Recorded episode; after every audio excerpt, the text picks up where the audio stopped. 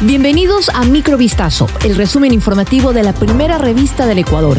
Soy Gabriela Pinasco y estas son las noticias que marcaron la jornada del día.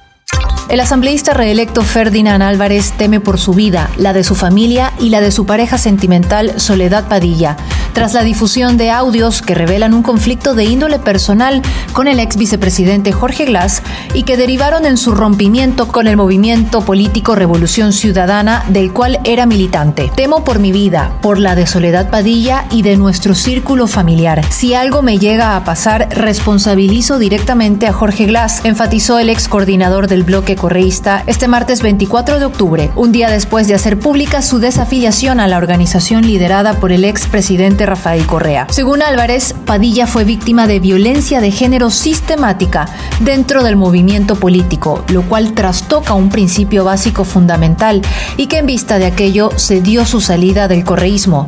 En relación a la filtración de las conversaciones en redes sociales, el legislador señaló que esos audios no fueron difundidos por Soledad Padilla ni por él.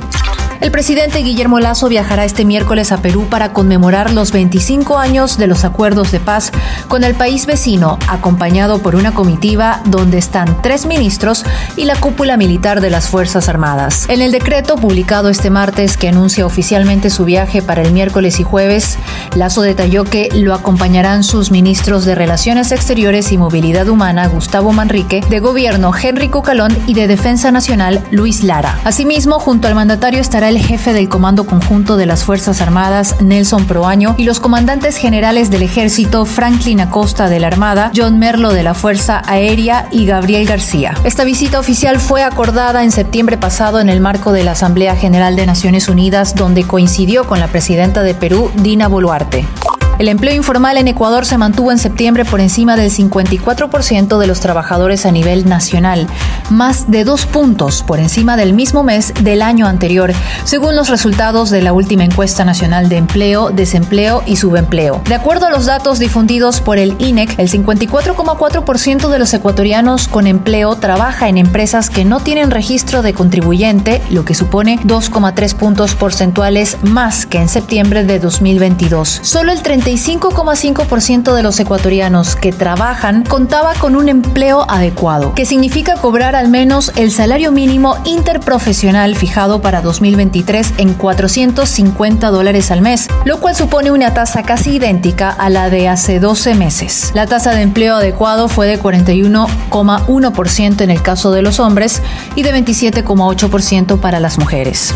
La Fiscalía inició un proceso penal contra Henry Manuel Ere, agente de policía, por presunto tráfico de influencias en Santo Domingo de los Áchilas. El uniformado habría solicitado 13.500 dólares a cambio de gestionar un cupo para ingresar como aspirante a la Escuela de Formación de Policías en marzo de 2019. La institución inició una investigación tras la denuncia de la víctima en 2022. En la audiencia de formulación de cargos, el fiscal del caso expuso que por pedido de Henry Manuel Ere, la víctima habría depositado 3.000 dólares en la cuenta bancaria del ahora procesado y 10.500 dólares más a las cuentas de terceros para tramitar su ingreso a la escuela de policía un acuerdo para salvar de la extinción a las seis especies supervivientes de delfines de río en el mundo fue firmado por 11 países, incluido Ecuador, tras acciones coordinadas entre el gobierno y el Fondo Mundial para la Naturaleza. La declaración global considerada como histórica por el Fondo Mundial para la Naturaleza de Ecuador llega después de décadas de una aparente e irreversible disminución de delfines de río a nivel mundial,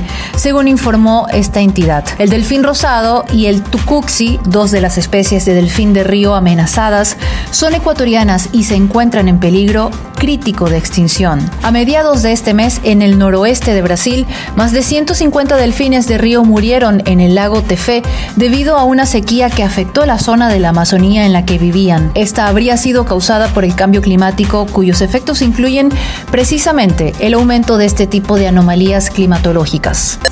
Esto fue Microvistazo, el resumen informativo de la primera revista del Ecuador. Volvemos mañana con más. Sigan pendientes a vistazo.com y a nuestras redes sociales.